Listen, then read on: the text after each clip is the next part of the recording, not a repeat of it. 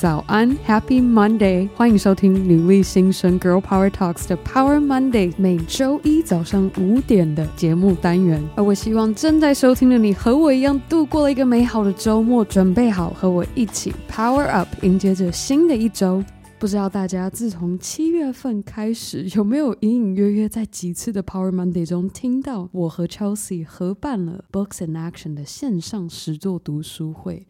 我们两个和参加读书会的书友们，也不知不觉就在这几个月读完了四本书。我和 Chelsea 做读书会，也做得越来越有心得。除了养成可以每个月一定看完一本书之外，因为我们两个每周都会深入做的导读，每次在做深度导读的准备时，我都发现自己对书本的内容，又有更深一层的研究，就有点像是你要有办法教人，必须要熟透到一定的程度，才能有办法有条理的分享和说明作者书本中的概念。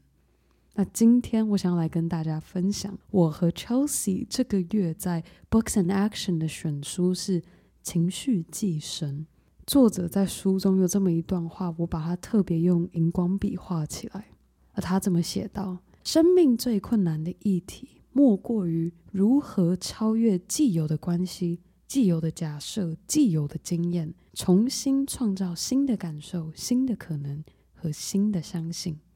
好，我其实大概到二十四、二十五岁的时候，才对情绪勒索有所认知。而就算我当时对于情绪勒索有认知，我只有做到非常表层的行动，就是。我会认出这是一个情绪勒索的行为，我会反弹或者是点出它的存在，但我过去都没有做到的是深入探讨为什么这样的情绪勒索行为可以影响到我，而我自己内心是有什么藏在深处的情绪是我没有好好正视处理的。我自己其实从订婚到走入婚姻后，对自己的内心情绪又有更深一层的认识。我真的很感恩 K 先生，他能够在我生命中扮演我负面情绪的照妖镜。我最近不断在认真修炼的一个课题，不知道大家听到这是否会有非常深刻的共鸣？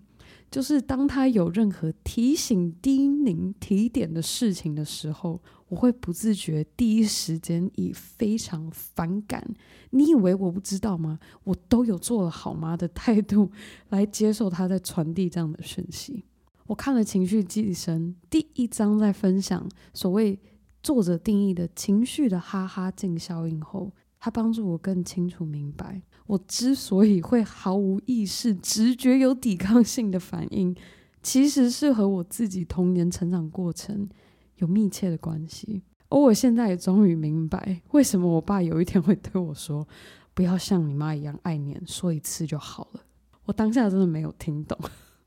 现在非常的懂。我妈真的非常的可爱，她打理家里大大小小的事情非常有一套做法，好像有魔法一样。我每一次都被她生活和待人处事的智慧给惊艳。但她真的超级无敌的爱念，甚至有时候指责到真的让我觉得很烦，我就会开始用刺耳的言辞，想要让她停下来，要比过她的她的责骂，她的责怪。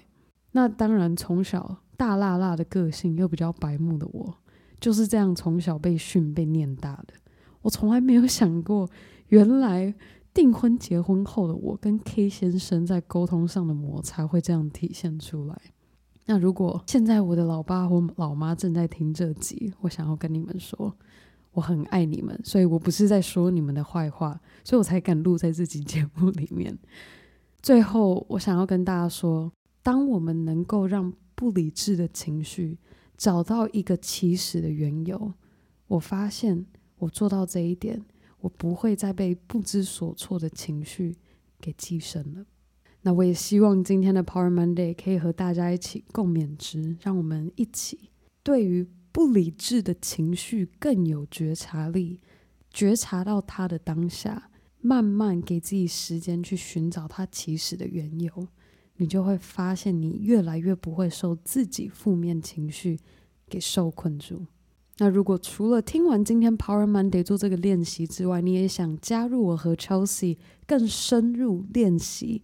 情绪寄生的作者许浩怡写了一整套的自我和解的三十四则情感教育的话，可以在今天的节目资讯栏中找到我们线上读书会的报名链接。那最后的最后，还是要非常的感谢每周定时收听《Girl Power Talks》女力新生的你。那如果你非常喜欢女力新生节目内容的话，别忘记按下任何你收听 Podcast 平台的订阅按钮，帮我们在 Apple Podcast 上打新留言，还是分享在 IG 动态上，又或是更好的，可以和你的好姐妹们一起分享女力精神。好啦，那我们这周五。努力专访上见喽，拜。